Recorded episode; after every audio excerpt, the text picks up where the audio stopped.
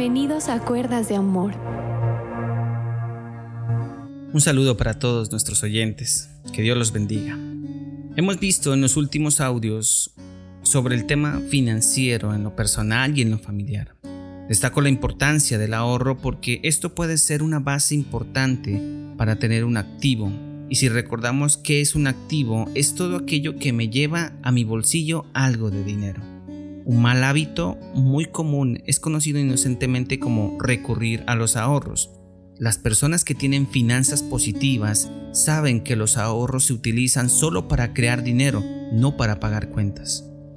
La mayoría de las personas no se dan cuenta de que lo importante no es cuánto dinero ganas, sino cuánto dinero conservas.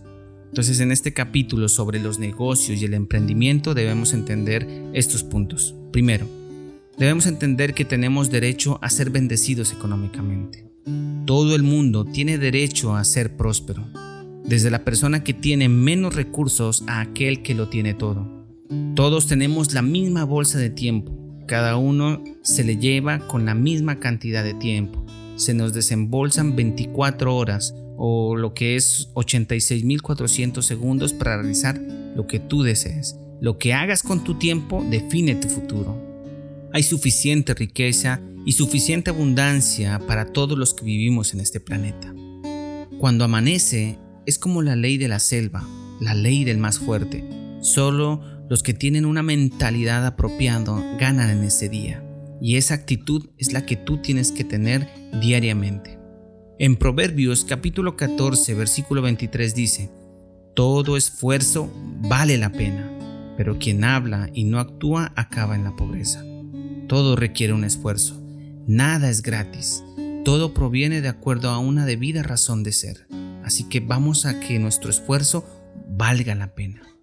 Como segundo tenemos la importancia del factor tiempo. Ya no estamos para perder tiempo.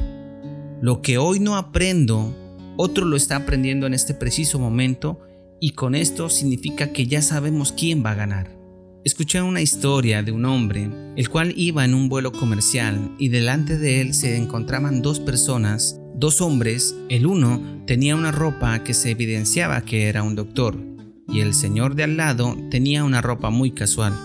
El hombre lo quedó mirando y le preguntó, Hey, ¿usted es doctor, cierto? El señor le responde, Sí, señor, yo soy doctor. Entonces el señor le dice, Uf, ustedes ganan mucho dinero. Ustedes la tienen muy fácil, porque yo soy un ayudante de construcción y ustedes con su oficio ganan muy bien. En una sola consulta de ustedes hacen lo que yo hago en ocho horas de trabajo. A mí me toca esforzarme todo el día, dándole el pecho al sol y al agua, subiendo materiales, generando altos esfuerzos, y ustedes se la ganan sentado con una tacita de café y un buen aire acondicionado. El hombre seguía escuchando expectante de la respuesta que fuese a dar el médico. Entonces el médico voltea su mirada hacia él, hacia el obrero, y le pregunta, amigo, cuando tenías 18 años, ¿qué te gustaba hacer? Entonces el obrero le dice, ¡Uh! Siempre me he destacado por ser un buen jugador de fútbol y también de microfútbol. Terminaba mis quehaceres e inmediatamente me iba derecho a jugar a las canchas y a recochar con mis amigos y pues mi personalidad me llevaba a estar rodeado de mujeres, de ir a fiestas y juegos, pero la pasé muy bien. Entonces el doctor le enuncia, esa es la diferencia entre los dos. Cuando tú te la pasabas jugando, yo me quemaba las pestañas estudiando, consultando en bibliotecas, asistiendo a clases. Mientras tú andabas de fiesta en fiestas y demás actividades, yo me trasnochaba para estudiar mis parciales, para hacer las respectivas rondas por cumplir los requerimientos de mi institución. Entonces, no puedes venir a mí a criticarme por mi profesión y mis ingresos, cuando en nuestro pasado pudimos haber tenido las mismas posibilidades, pero lo que tú sembraste, esto los está recogiendo, y lo que yo sembré, de eso es lo que estoy recogiendo. A los muchachos les pregunto, ¿te la vas a pasar perdiendo el tiempo?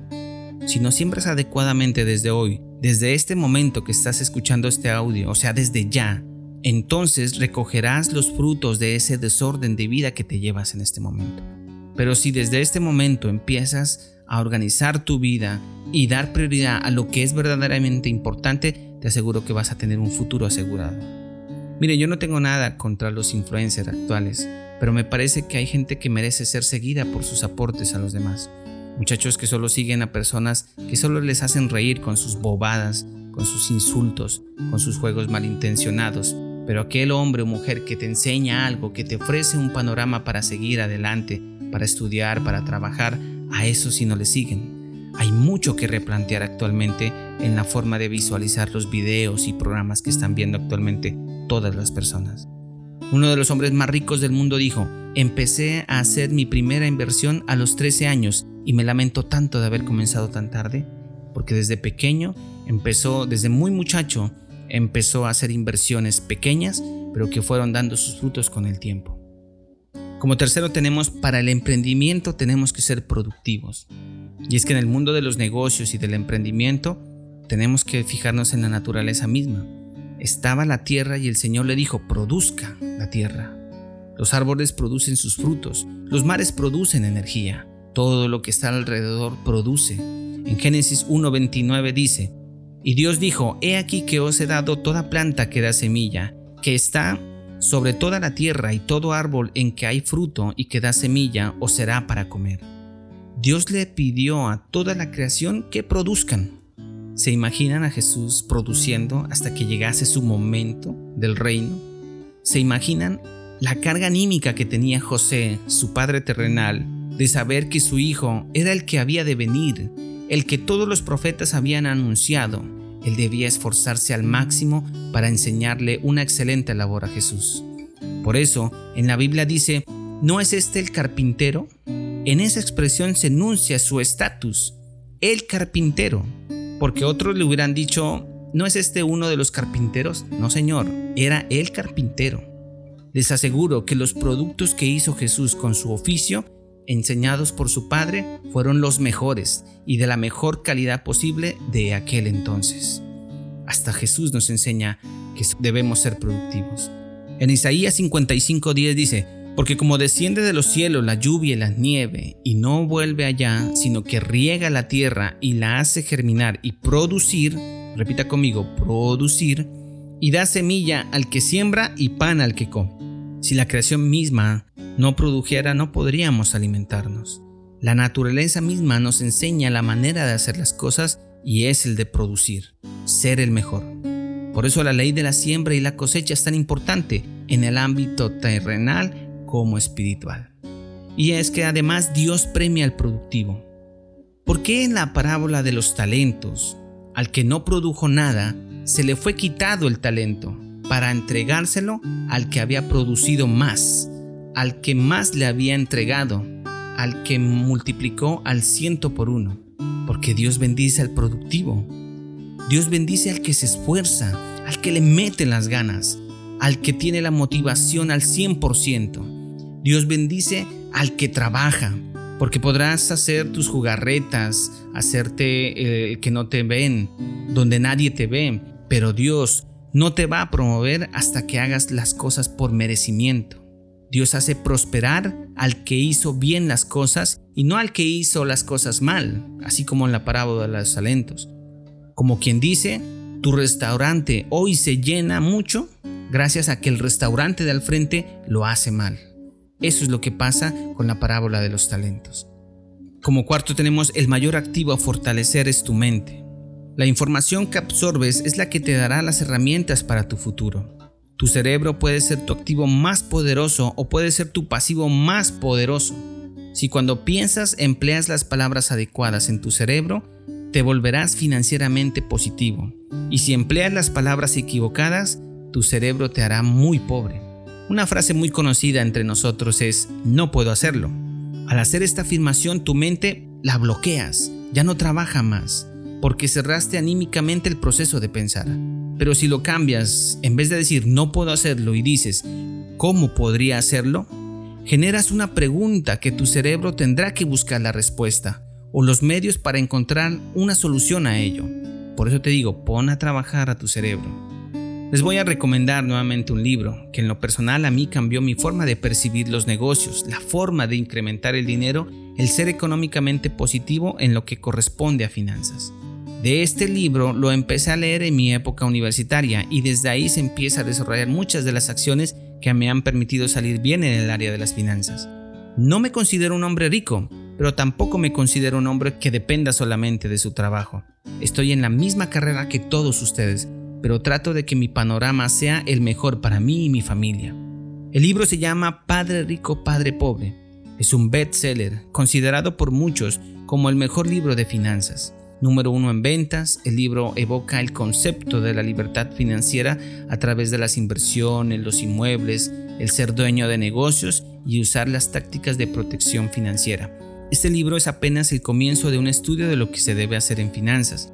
Para los amantes de los podcasts, dentro del link se encuentra un resumen del libro del video animado en un video de YouTube. Así que dale clic al enlace dentro de la plataforma de Spotify, Google Podcast, Deezer o las demás plataformas y encontrarás un breve resumen. Pero créeme que el libro es muy importante que lo compres. Si una persona estudia de las finanzas personales, de negocios y de empresas, es algo que tarde o temprano se hará un conocedor del tema y tendrá muchísimas posibilidades de ser exitoso en esta importante área. Una enseñanza de este libro que lo apliqué en Daniel es el siguiente. Resulta que Daniel, mi hijo, llegó a mí y me dijo que necesitaba 80 mil pesos, unos 25 dólares, para comprar unas monedas virtuales para un juego que juegan con su hermano en líneas, con Nicolás desde otra ciudad. Esto me motivó a hacer lo que pues había aprendido en el libro. Entonces le dije a Daniel, no te los voy a dar, aunque yo tenía la plata en mi cuenta para regalárselos, pero le dije que no. Pero también le dije que le iba a dar esos 80 mil pesos para que comprara un activo y que con las ganancias comprara las monedas del juego. Y así fue. Entonces le entregué los 80 mil pesos y él analizando dijo que iba a vender postres de limón. Y entonces fue a comprar con la mamá la crema de leche, los limones, las galletas, los empaques. La mamá le ayudó con el marketing y le salió casi como 72 postres que todos los vendió en un sábado. Y él vendió 360 mil pesos, lo que equivale a unos 100 dólares. Entonces le dije, bueno, la base de tu trabajo son 80 mil pesos, no los toques. Entonces me los pasó para que se los guarde. Entonces le dije, bueno, vamos a pagar a quienes te ayudaron. Y entonces hasta la hermanita Ángela le pagó hasta 5 mil pesos. Y ella contentísima con ese dinero. Compró las monedas de su juego, compró mecato y aumentó la base de su capital con 20 mil pesos. O sea que para los próximos postres ya tiene 100 mil pesos para trabajarlos. Yo te pregunto, ¿tú crees que mi padre me enseñó eso? No, lamentablemente no, pero me lo enseñaron los libros y con eso pude hacer un buen ejemplo en él. Y espero que esa enseñanza le haya servido a él para que más adelante siempre tenga la búsqueda de emprender, de buscar que el dinero está al alcance de todos. Finalizo con lo siguiente y es la fe. Esperar algo, esperar algo que todavía no lo podemos ver. Walt Disney, en una de las aperturas del parque de atracciones en Disney World, su esposa realizó un discurso donde ella dijo, Ustedes dicen que es muy triste que Walt no pudo conocer el parque temático más grande, pero les aseguro lo siguiente, él ya había paseado por esas calles, él ya se había subido en cada uno de los juegos, el último todos los detalles, él estuvo mucho antes de que el parque existiera físicamente, porque su visión en aquel entonces era una realidad para él, él lo vivió a su manera. Esa es una forma de expresar la esperanza en algo. Y lo mismo sucede con nosotros en la fe, creer en algo que todavía no puedes ver. Puede ser que no mires tu negocio crecer, puede ser que todavía sea difícil el área económica en nuestro país, pero te aseguro que si tú los ves con los ojos de la fe y de la mano de Dios, entonces vas a tener un futuro muy próspero. Eso pasa con nosotros, pero llevémoslo al ámbito de la fe, pues la fe es la certeza de lo que se espera y la convicción de lo que no se ve. Te pregunto, ¿qué tal tú, hombre o mujer que me escuchas, con una idea de negocios, que tratas de vivir una vida agradable a los ojos de Dios, que tratas de seguir sus mandamientos, que tienes depositada tu confianza en Dios? Existe una alta probabilidad de que te vaya muy bien. No puedes depender solamente de tu trabajo, de tu empleo. Tienes que luchar por hacer activos que te permitan más adelante no depender de tu trabajo. Hay personas que se enfocan solamente en su trabajo y cuando los despiden, ¿qué pasa ahí? Ahí te pones a pensar en lo que tendrías que hacer cuando no tienes un plan. Por eso es importante la educación financiera que te permite generar un plan para seguir adelante. Así que espero que te haya eh, resultado importante este audio, espero que lo multipliques con las personas que amas y te espero también en el día de mañana que tocaremos el tema del agradecimiento. Que el Señor te bendiga y que el Señor te guarde.